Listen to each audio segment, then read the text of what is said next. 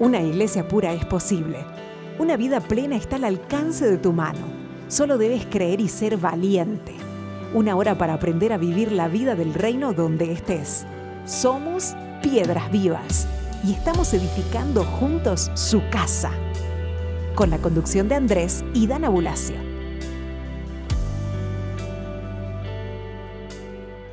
Bienvenidos una vez más a Piedras Vivas.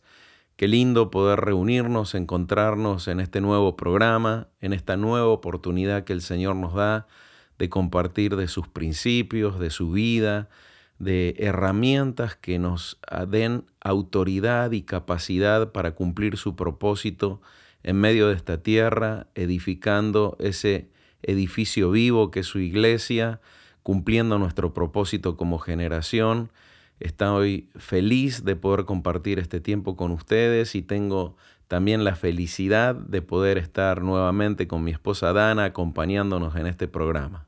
Amigos, un gusto. ¿Cómo están? Espero que con mucha expectativa de lo que el Señor nos va a dar y nos va a entregar en este programa. Así que vamos a compartirles nuestras vías de comunicación y vamos a meternos de lleno ya con el programa. Para comunicarte con el programa Piedras Vivas, escribe al email larrocainformes.gmail.com o escríbenos al WhatsApp más 54 351 614 7500.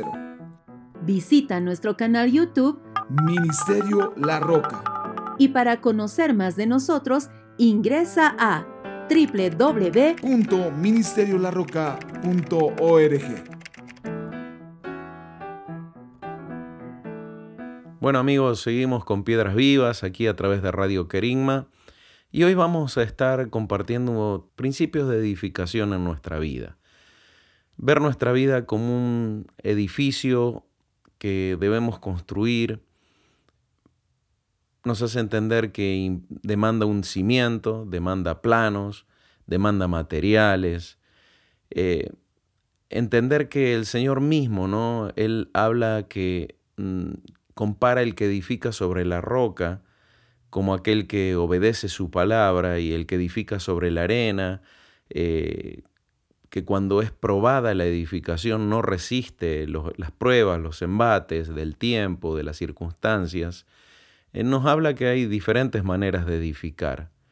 Creo que ninguno de nosotros queremos el error, queremos que se caiga lo que edificamos, pero compartiendo con ustedes y, Dana, eh, lamentablemente esto es algo demasiado común, ¿no? Jesús lo advirtió, lo dijo, pero cuando uno ve la realidad de la iglesia, eh, cuántas cosas se construyen y no permanecen, eh, cuánto error humano que hay todavía, ¿no? Eh, ¿A qué crees que se debe eso? Mira, Andrés, creo que la mejor manera de responder a tu pregunta eh, está en Mateo capítulo 7. Si te parece, lo leo. En Mateo 7, versículo 24 dice, Cualquiera pues que me oye estas palabras y las practica, será semejante a un varón prudente que edificó su casa sobre la roca. Y cayó la lluvia y vinieron los torrentes y soplaron los vientos y golpearon contra aquella casa, pero no cayó, porque había sido cimentada sobre la roca. Pero cualquiera que me oye estas palabras y no las hace, será semejante a un varón insensato que edificó su casa sobre la arena. Y cayó la lluvia y vinieron los torrentes y soplaron los vientos, e irrumpieron contra aquella casa y cayó, y su ruina era grande. Y sucedió, cuando Jesús terminó estas palabras, las multitudes quedaron asombradas por su enseñanza, porque les enseñaba como quien tiene autoridad y no como los escribas de ellos. Entonces acá podemos ver eh, dos cosas importantes y fundamentales. Por un lado, la capacidad de oírle, ¿sí? de prestar atención a lo que él dice y por el otro lado, la determinación de poner en práctica eh, su palabra. Son dos cosas muy concretas y, y muy prácticas, diría yo. entiendo, entiendo. Eh, a ver, y si bien es algo que en la conciencia normal de, de, los cristianos oír y, y, poner en práctica la palabra es algo que uno piensa que lo vive, que lo hace, ¿no? Eh, pero después los resultados determinan que hay mucho error, lamentablemente, ¿no? Es decir, se, se, falla en el oír con entendimiento lo que Dios quiere hacer y después en poder aplicar a la vida diaria todos esos principios que Él como roca traza sobre nuestras vidas. Entonces, eh, a veces nos damos cuenta, qué sé yo, por ejemplo, cosas básicas, ¿no? Como el perdón, como la paciencia, como eh, el no reaccionar con ira, eh, el no dividirnos. Son principios que mentalmente la mayoría de los cristianos eh, tenemos en claridad lo que Dios quiere de eso.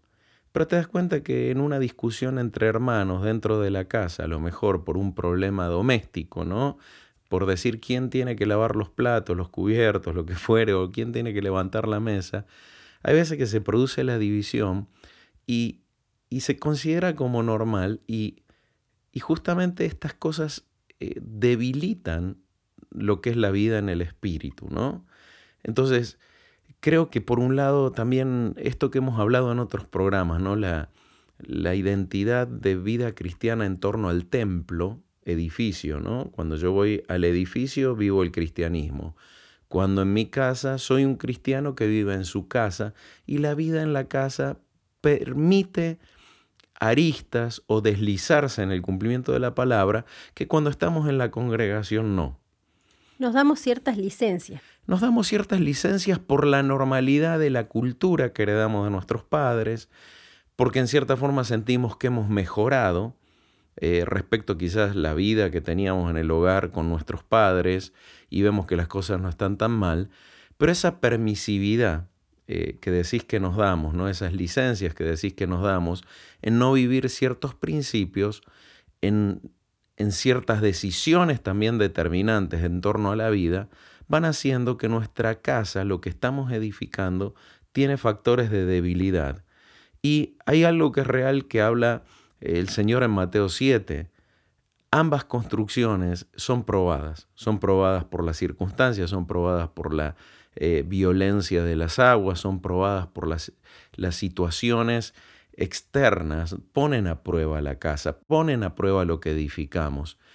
Y es ahí donde nosotros eh, nos damos cuenta que tenemos que todavía crecer en sabiduría y en el temor del Señor y Hace años, Dana, yo creo que fue en el año 2014 que el Señor nos empezó a hablar muy fuerte, que eh, Él lo que necesitaba es que el hogar, los hogares puedan vivir el reino de Dios, ¿sí?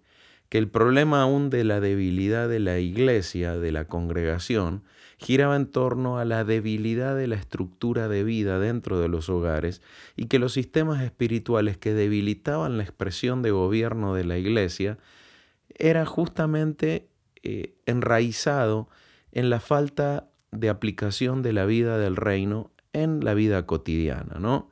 Y acá Jesús justamente está eh, mencionando esto, ¿no? Él habla de que construir sobre la roca es básicamente oír y entender el mensaje que Él como la roca viviente tiene para nosotros y que tengamos una vida en coherencia con el mensaje, con los principios de vida, con la naturaleza que Él eh, nos expresa, ¿no? Entonces, eh, en nuestra vida cotidiana, chequearnos, mirar aquellas cosas que no obedecen al diseño del reino, creo que es un principio fundamental y primario en cómo nosotros vamos a edificar.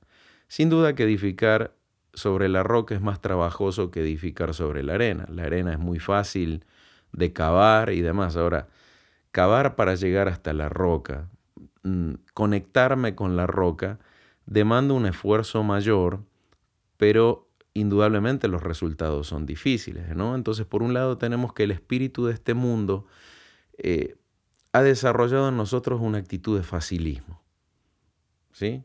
Es decir, de buscar todo con la ley del menor esfuerzo, Pero el reino de Dios nos enseña a esforzarnos en la gracia para poder edificar de manera correcta, nos enseña la dependencia de Dios para edificar de la manera correcta.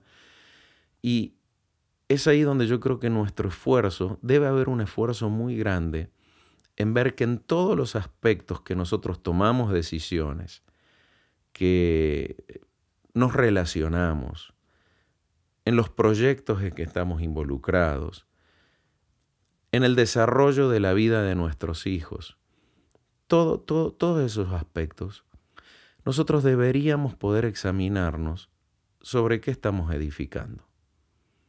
Como mamá, como papá, aplicamos sobre nuestros hijos principios y reacciones que heredamos de nuestros papás que quizás no eran cristianos, ¿sí?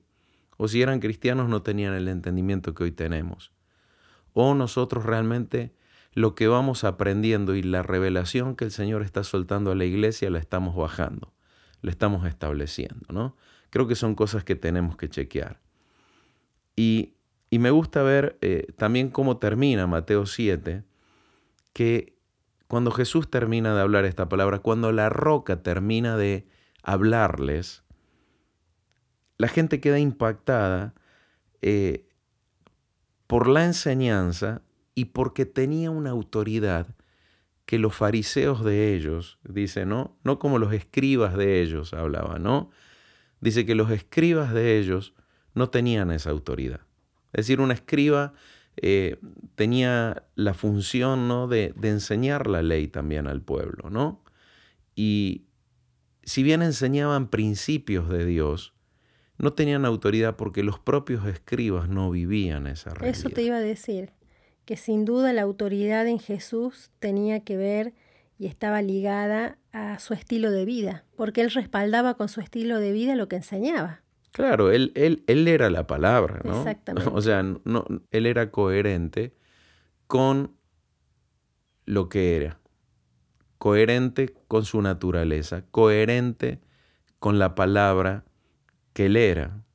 Y básicamente lo que decía, tengan la misma coherencia sean coherentes conmigo, que soy el fundamento, que soy la roca, sean coherentes en la manera que ustedes viven. Y, verdaderamente ahora que, que, planteamos esta, esta cuestión de la coherencia, la verdad la iglesia ha sido muy incoherente históricamente, ¿no? En creer algo y vivir otra cosa y creerse inspirado por Dios para vivir otra cosa que no era así, ¿no? Eh, pienso eh, la rigidez de los padres cuando la Biblia habla de, que mantengamos a nuestros hijos en sujeción, pero en mansedumbre, no en imposición, no en manipulación, no en presión, por ejemplo, ¿no? Y sin embargo era normal presionar a los hijos cuando en cierta forma los padres exasperaban a los hijos en su conducta y su manera de ser. Y así un montón de ejemplos, ¿no? Se me viene eso, ¿no? Eh, y eh, esta incoherencia debe ser removida. Esta distancia entre la casa que edificamos y la roca, esta incoherencia, eh, debe ser quebrada, debe ser enfrentada.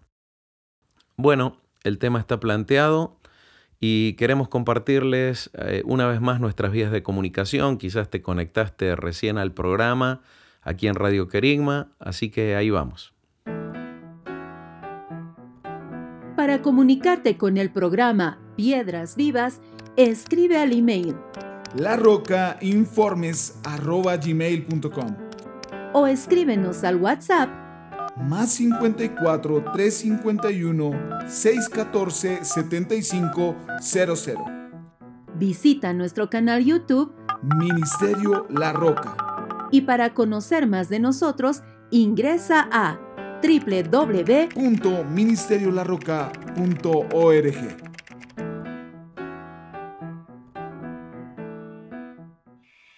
Estás en sintonía de Querigma Radio, extendiendo el mensaje del reino de Dios a todas las naciones de la tierra. Somos piedras vivas y estamos edificando su casa.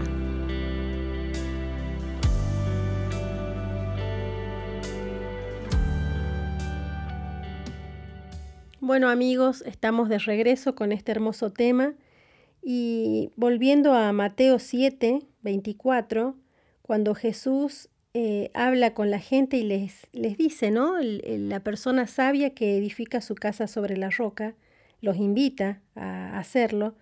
Qué interesante que, fíjate Andrés, es la misma roca, él es la misma roca, que los está invitando a, construir sobre él, a edificar sobre él. Sí, es tremendo eso. Él, eh, él se está presentando como la roca, la gente no se da cuenta que les está diciendo eso, pero él ya se está presentando como la roca ante ellos, ¿no? Y, y, básicamente creo que él hoy se sigue presentando como la roca ante cada uno de nosotros, invitándonos a edificar sobre él, a funcionar sobre él. Y es ahí donde yo creo que eh, en la vorágine del día, en las presiones, en las situaciones que enfrentamos, eh, mencionábamos antes, en la naturalidad de la vida y de la cultura de cada nación, la cultura familiar que hay, creo que necesitaríamos ser mucho más exhaustivos, ¿no? Porque si no, no habría tanto error en el cristianismo actual. El problema es que uno lee este texto y ¿quién no conoce esta parábola, no? Sí, ¿Quién no conoce canciones y... Canciones de niños, todo. Pero a ver, en la vida práctica, algo tan, tan básico aparentemente como esto, pero simultáneamente tan profundo, eh, no siempre se vive. Y es por eso que no vemos los frutos ni los resultados y muchas cosas se ven dañadas, se ven fisuradas. Quizás no caen las cosas que construimos, pero sí se ven dañadas y fisuradas. hay desgaste en las relaciones, hay desgaste en las relaciones padres-hijos, hay desgaste en las relaciones de autoridad dentro de la iglesia, hay fisuras en, las construcciones eh, de, las relaciones y los propósitos dentro de la iglesia, y no tendría que ser así.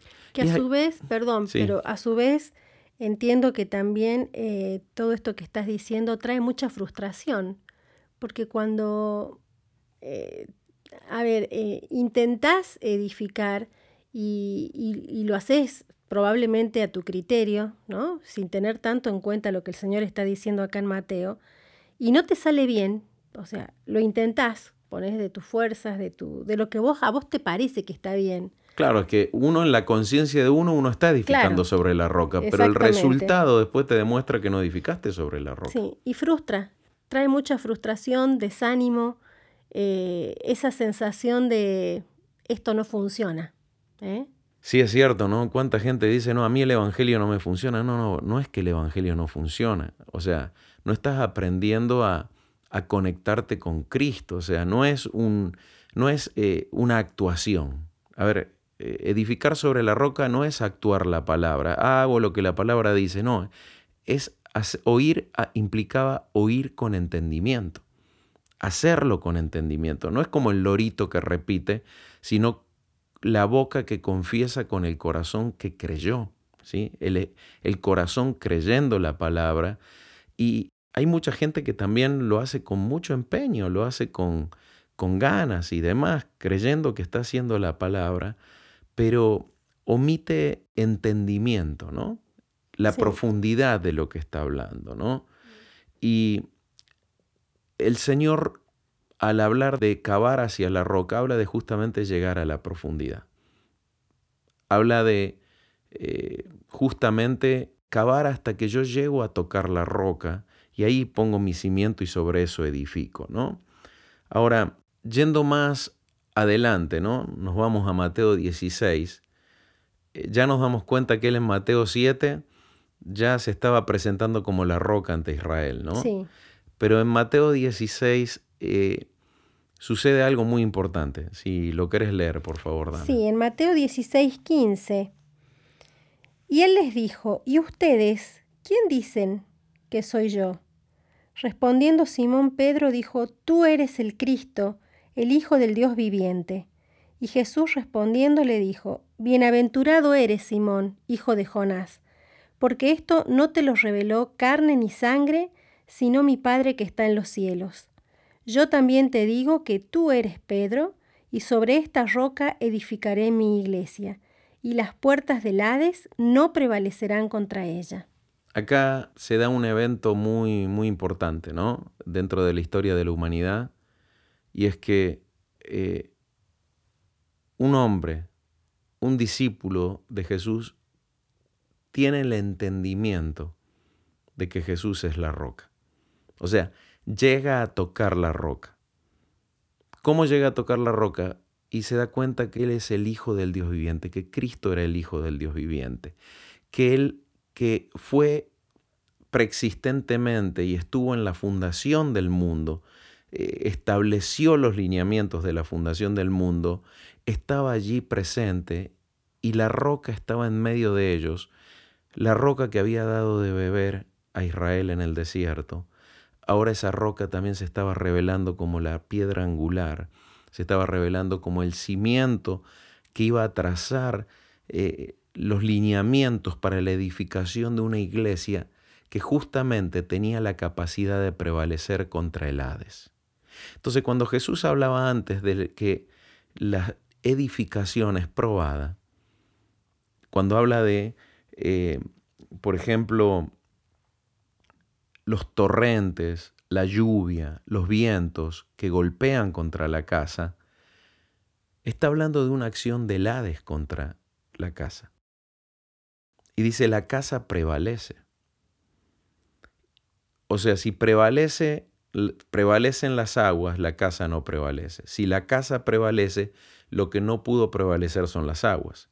Y el Señor dice, las puertas del Hades no prevalecerán contra la iglesia que le iba a edificar. Em, en este punto hay algo muy importante. Él dice que Él va a edificar la iglesia. Sí. ¿Sí? Sí, sí. Entonces esto nos habla que construir en nuestra vida involucra permitirle al Señor edificar. Esto habla que Él, cuando Él nos habla, cuando Él nos dice, oigan mis palabras, él no quiere que seamos siervos o esclavos que hacen lo que Él dice, sino quiere que construyamos juntamente con Él. Este oír y practicar implica estar en comunión con Él. Porque mucha gente escucha a Dios, pero sale a obedecer lo que Dios le dijo de una manera independiente, lo hacen sus fuerzas. Y caen en la ley. Claro. O sea, ya Moisés les había anunciado la ley y la gente quiso vivir la ley y no pudo porque lo hacían desde sus propias fuentes. Pero acá Jesús al decir que Él iba a edificar su iglesia, nosotros somos piedras vivas dentro de su iglesia y el desarrollo y el crecimiento y la edificación de nuestras propias vidas en Él y con Él, también en cierta forma eh, habla de que Él quiere estar, ser nuestra fuente que nos quiere indicar qué hay que edificar, pero también Él quiere edificar juntamente con nosotros, entendiendo que separados de Él nada podemos hacer. Entonces, hablando un poco de los errores que cometemos, en cierta forma, eh, a veces es que no oímos, pero aun cuando muchas veces oímos, lo que sucede es que eh, salimos a cumplir lo que oímos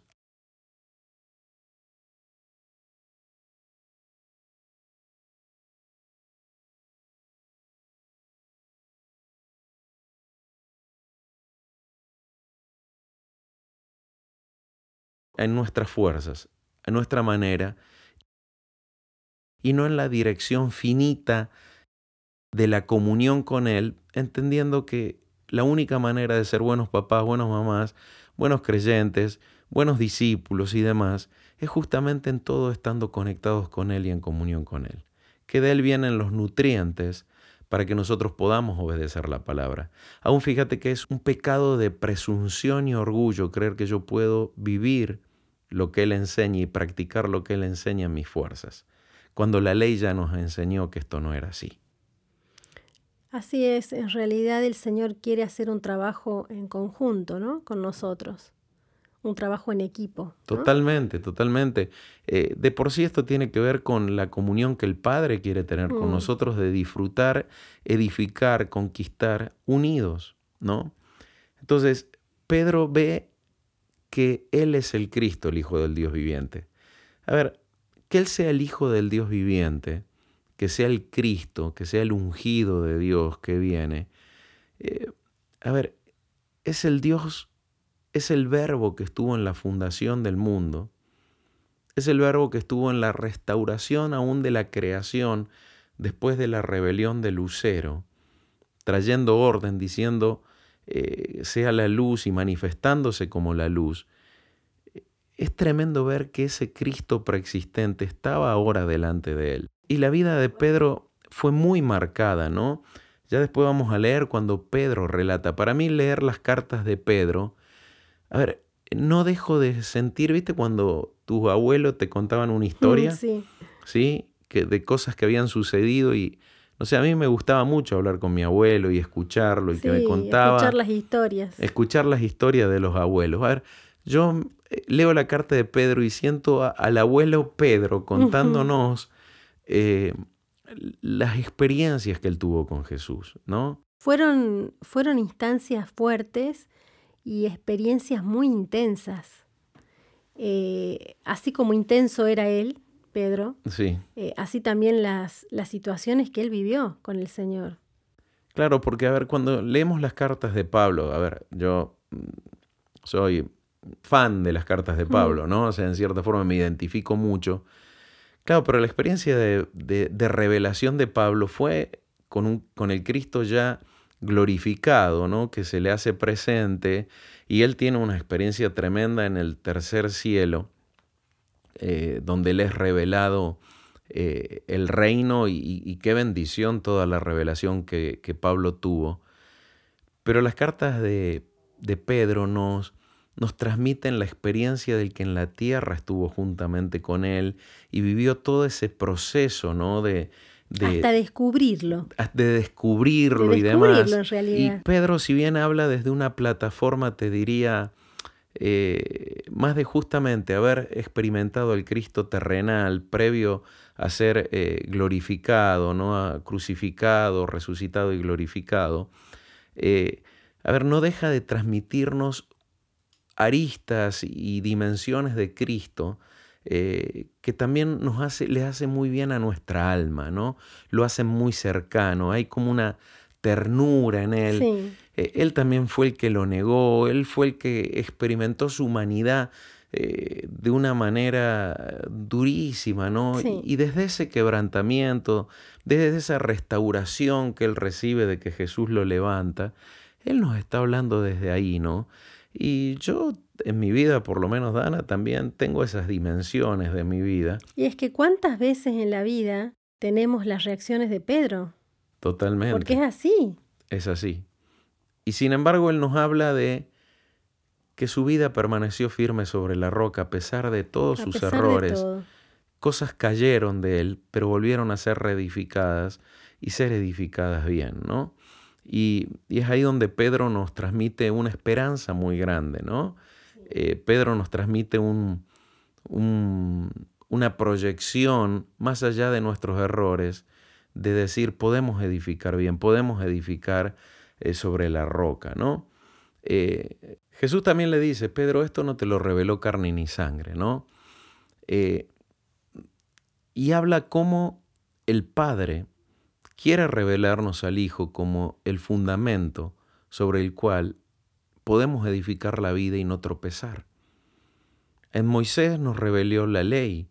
La ley era la expresión, en cierta forma, de las líneas, eh, la plomada, el nivel que trazaba la piedra angular, pero en cierta forma Israel no, no tenía comunión con la piedra angular, no podía tomar contacto. Claro. Entonces querer edificar sobre eso no podía. Pero acá está hablando un padre que nos conecta a través de la revelación. Ellos tuvieron la ley, pero no tuvieron la revelación de Cristo en la ley. No lo vieron, no lo pudieron alcanzar. Comieron del cordero, disfrutaron de la sangre, pero no entendían todavía, no podían tener acceso a eso, o, o la dureza de corazón no se los permitía, no era el tiempo aún, ¿no? Pero acá Pedro está teniendo acceso a revelación. ¿Qué es revelación? Acceso a la realidad de Dios, acceso a recursos de Dios, introducirme en la realidad de Dios. Y eso le dice, le dice Jesús a Pedro, Pedro, el Padre te reveló esto. Solo el Padre puede revelarnos al Hijo como fundamento y entender que nos podemos conectar con el Hijo del Dios viviente para poder edificar, ¿no? Y Jesús le aclara y le dice, tú eres Petros, Simón, tú eres Petros, Petros es piedrecita. ¿Qué sos? Sos una piedra. Sos una piedra, sos llamado a ser una piedra viva. ¿Sí? Y le dice, pero sobre esta roca, y ahí utiliza la palabra Petra. Se está haciendo referencia al mismo. Está haciendo referencia al mismo y a la revelación de él. Es decir, la iglesia se edifica sobre la revelación de que Él es la roca. La revelación de que Él es el Cristo, el Hijo del Dios viviente, es la roca sobre la que tenemos que edificarlo todo. Ahora, ¿qué implica comprender que Él es el Cristo, el Hijo del Dios viviente? ¿Sí? ¿Qué, qué dimensiones de Cristo nosotros tenemos que captar en cierta forma o, o en manera práctica vivir para que nosotros lo podamos experimentar como el Hijo del Dios viviente? Por ejemplo, algo que yo he visto, Dana, eh, es interesante ver cómo Jesús se presenta a la gente, ¿sí? Lo que él habla de sí mismo en las escrituras, ¿no? Entonces, por ejemplo, repasemos eso. Y por ejemplo, en Juan 4, 26, cuando él está hablando, ¿te acordás con la mujer samaritana? Y le dice, yo soy el que habla contigo. Entonces Jesús se presenta a nosotros como el que habla con nosotros. ¿Para qué?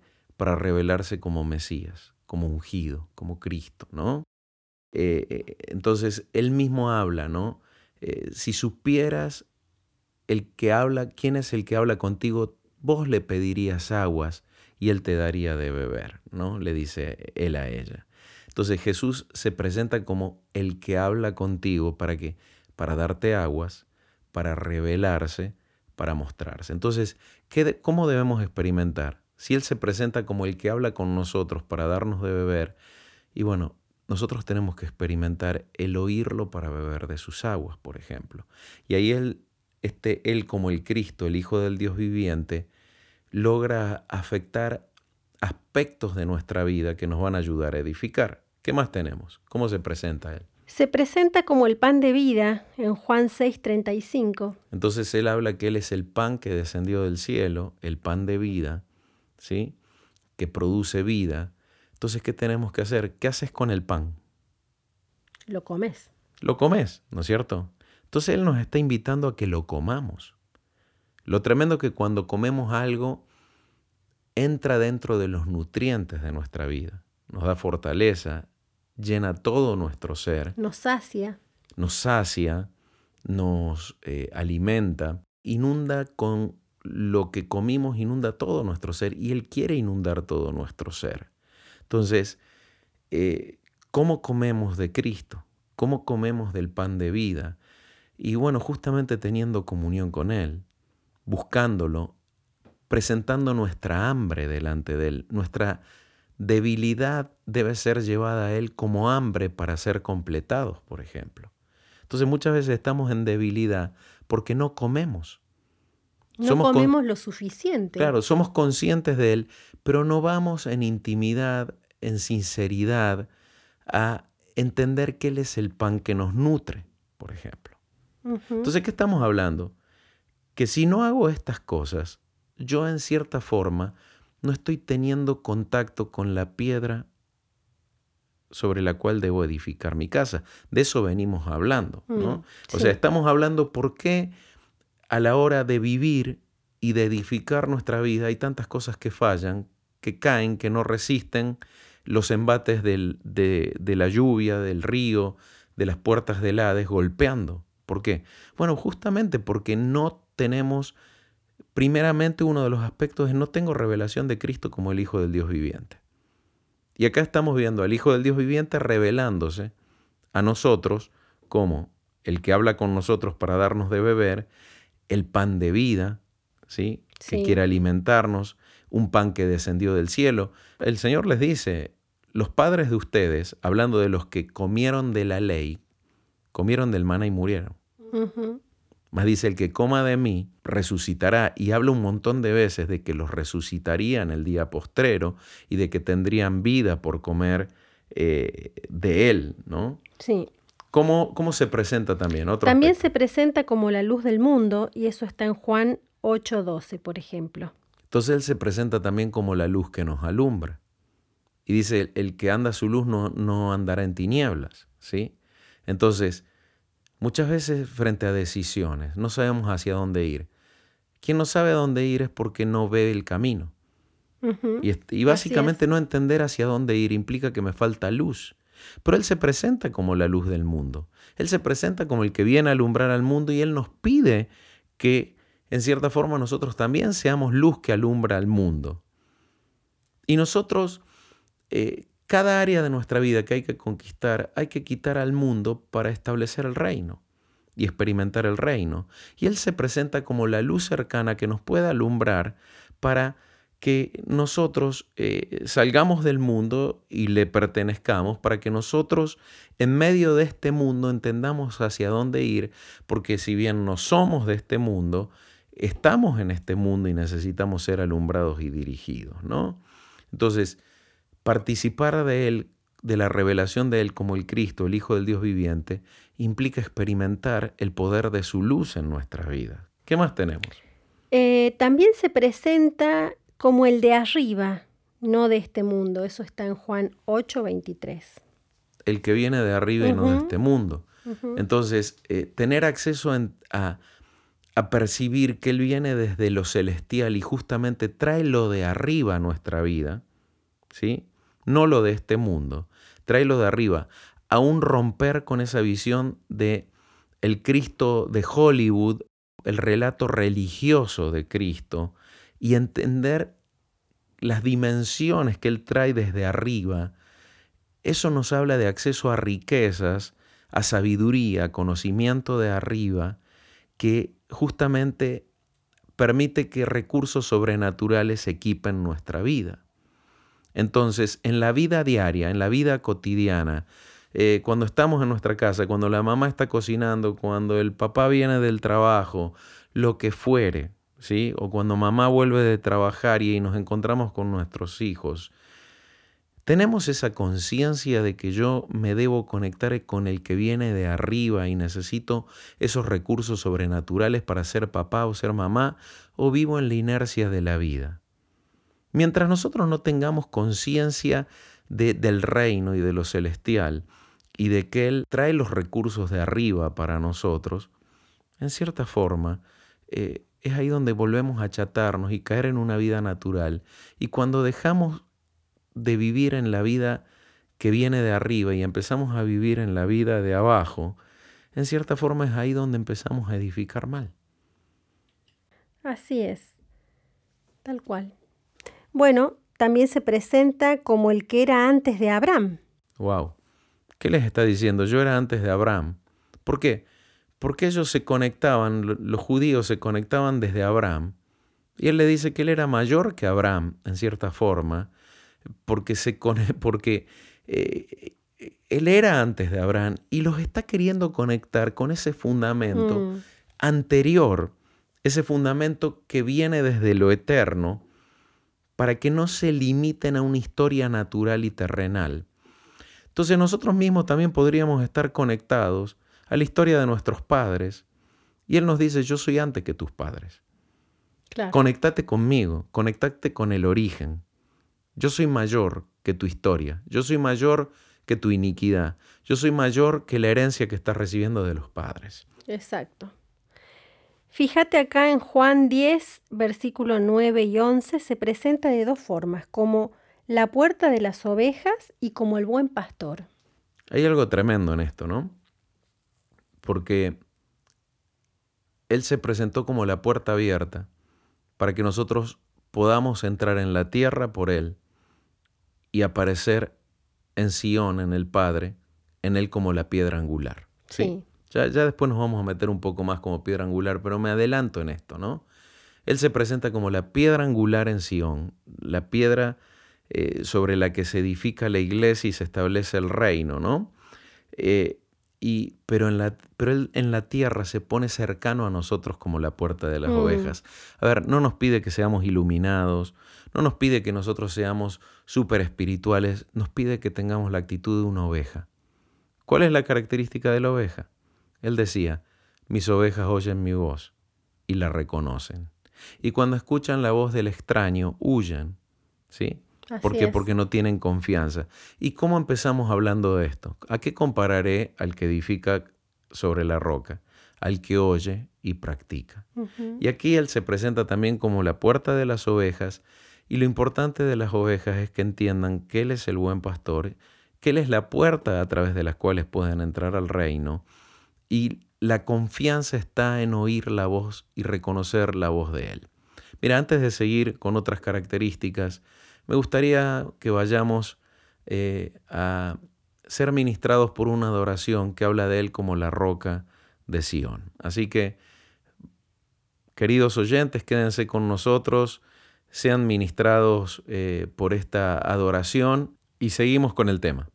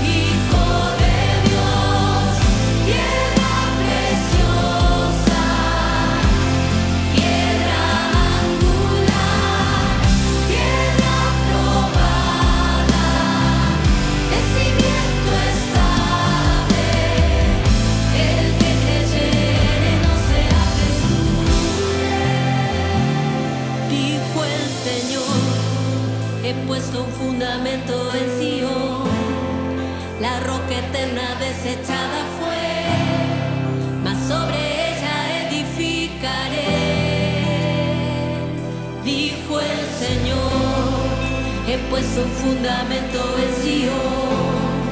La roca eterna desechada fue,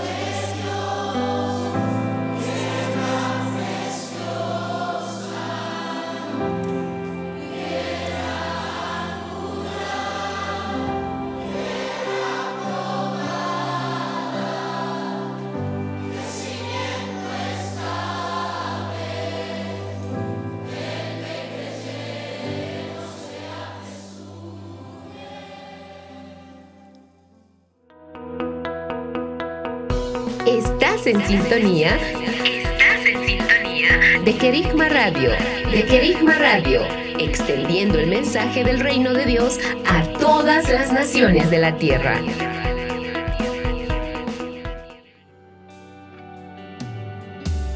Volvemos con Piedras Vivas.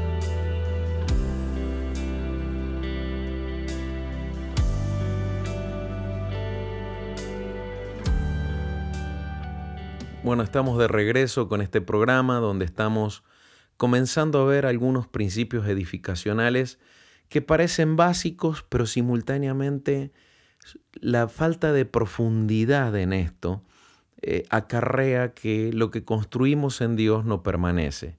Y Él nos llamó a dar frutos y frutos que permanezcan. Entonces, justamente hemos venido hablando en este programa sobre la necesidad de proyectar en todas las dimensiones de nuestra vida la capacidad de estar conectados a Cristo como el Hijo del Dios viviente, como la roca que nos fundamenta y le da dirección a nuestra vida y juntamente con Él edificamos correctamente. Estamos compartiendo acá con Dana eh, que tener entendimiento de Él como el Cristo, el Hijo del Dios viviente, una de las dimensiones que tiene es conocerlo a Él en todas las maneras que Él se reveló a nosotros. Hablamos hasta ahora del que habla contigo y te va a dar de beber, con la mujer samaritana, como el pan que descendió del cielo, la luz del mundo, el de arriba y que no es de este mundo, el que era antes de Abraham, la puerta de las ovejas, el buen pastor. Y él también después, ¿cómo se manifiesta, Dana? Como la resurrección y la vida, y eso está en Juan 11, 25. Entonces, ¿qué implicaría llevar a nuestra vida práctica conocerlo como la resurrección y la vida?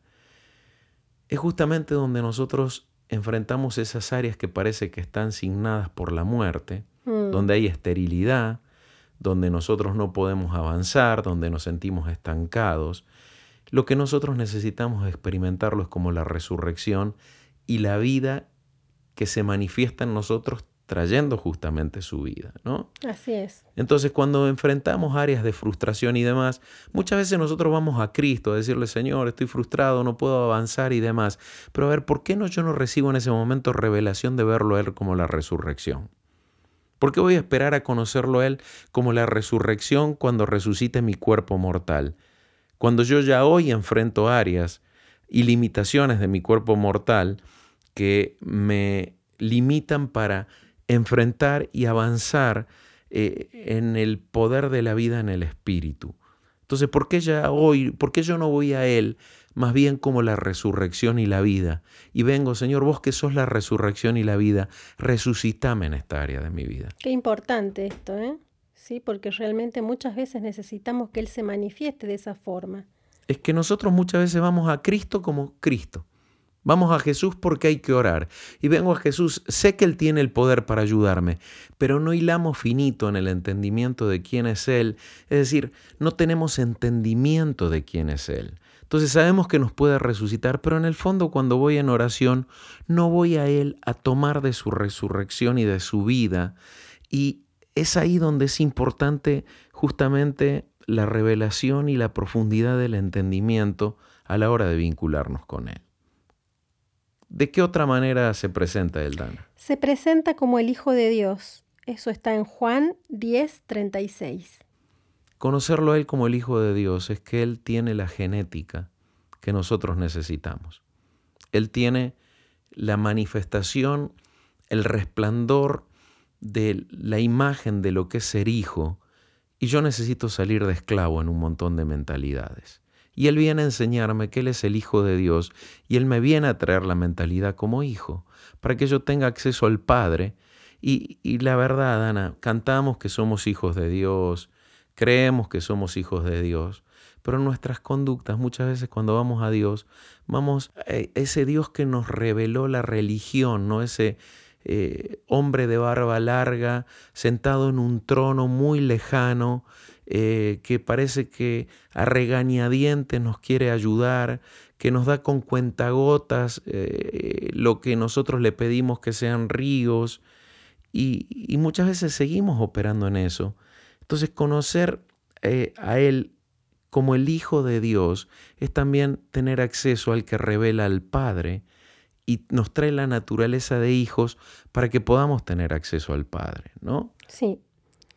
Eh, también se manifiesta como Maestro y Señor, y eso está en Juan 13:13. 13. Entonces, conocerlo como Maestro me lleva a mí a adoptar una posición de aprendiz. ¿Cuántas veces no sabemos cómo hacer las cosas? Uh -huh. Entonces, ¿por qué no vamos a Él como Maestro y le decimos, ¿por qué no me enseñas, Señor? ¿Cómo se hace esto? ¿Cómo se hace ser buen papá? ¿Cómo se hace ser buena mamá? ¿Cómo se hace a, llevar adelante esto que a mí no me sale o me cuesta hacerlo?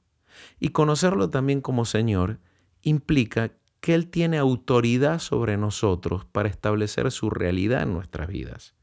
Hemos visto a Cristo como Señor muchas veces, como en cierta forma nosotros como esclavos nos tenemos que someter a Él. Pero su señorío, a ver, miremoslo desde otra óptica y esto nos va a alentar un montón. Lo veo a Él como Señor y yo me tengo como esclavo someterme y me cuesta, no me sale, a veces me resisto. Pero esa es una visión incorrecta. Verlo a Él como Señor es entender que Él tiene la autoridad sobre mi vida para establecer su realidad. Y yo al estar bajo su autoridad y bajo su señorío, eh, esto facilita las cosas, más que ser un problema que yo me tengo que someter a Él. Entonces, fíjate, Él es el maestro que nos quiere enseñar y es el Señor que tiene autoridad para establecer su realidad sobre nosotros. Entonces, debo ir a Él con esta confianza y este entendimiento. ¿Qué más Amén. tenemos? Eh, se manifiesta como el camino, la verdad y la vida, en Juan 14, 6. Él mismo dice, ¿no? Nadie viene al Padre si no es por mí. Camino. Saber a dónde ir. El camino que me dirige. La verdad que me libra de la mentira. La vida nuevamente que me libra de la muerte. Entonces, cuando no sé por dónde ir, puedo ir a Él buscándolo como camino. Cuando no tengo claridad si lo que estoy recibiendo es veraz o no, puedo ir a Él como la verdad para que me confirme si es Él el que verdaderamente se está revelando. Y como la vida, para poder experimentar la vida, la pujanza, el gozo, todo lo que brota de Él.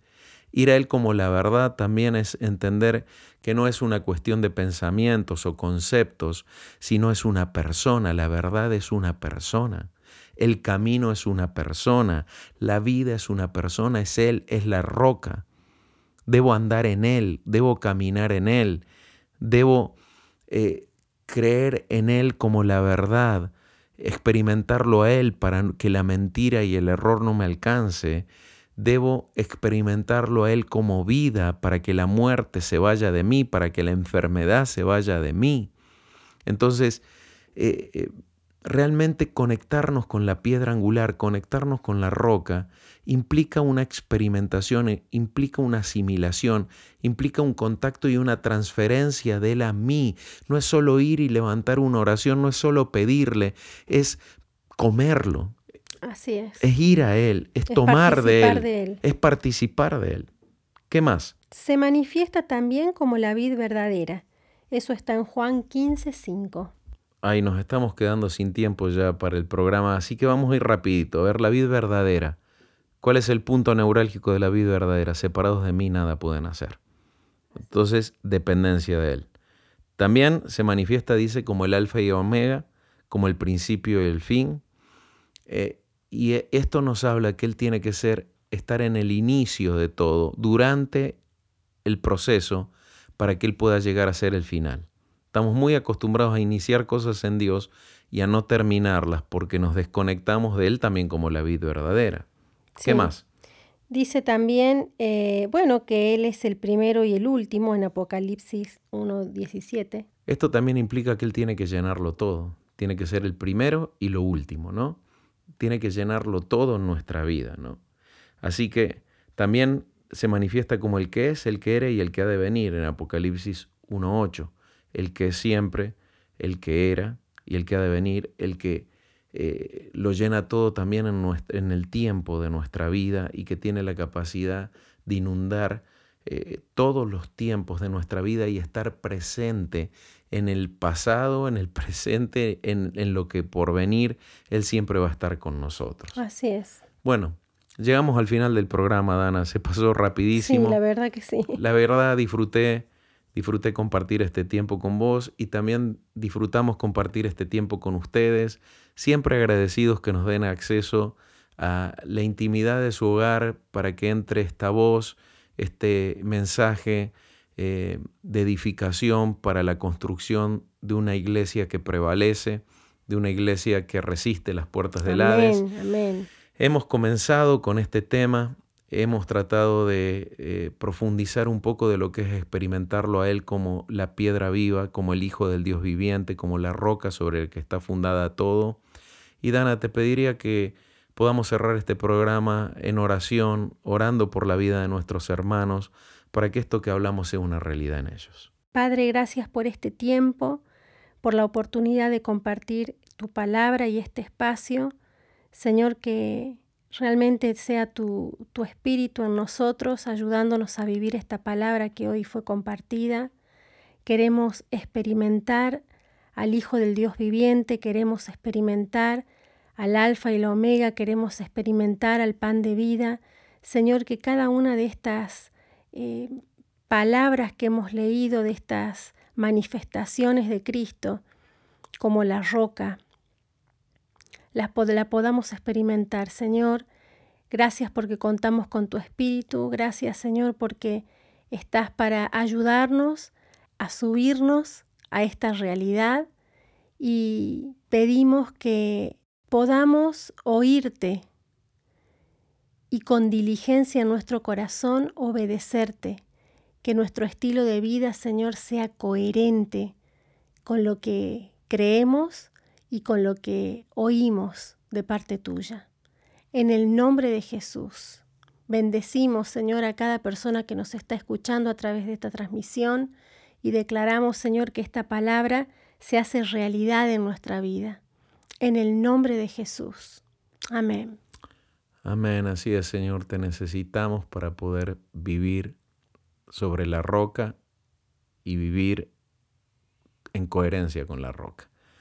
Amados oyentes, les dejamos un abrazo grande, grande, que sigan creciendo como piedras vivas en este edificio vivo y que esta semana puedan trabajar en esto que hemos hablado, puedan procesar en sus vidas eh, cómo en lo cotidiano nosotros nos conectamos con la piedra angular para edificar de una manera permanente y sólida. Los saludamos, que tengan una bendita semana en Cristo, lleno de las riquezas de gloria de Él. Un abrazo grande. Hasta la próxima. Esto fue Piedras Vivas Juntos seguiremos edificando su casa.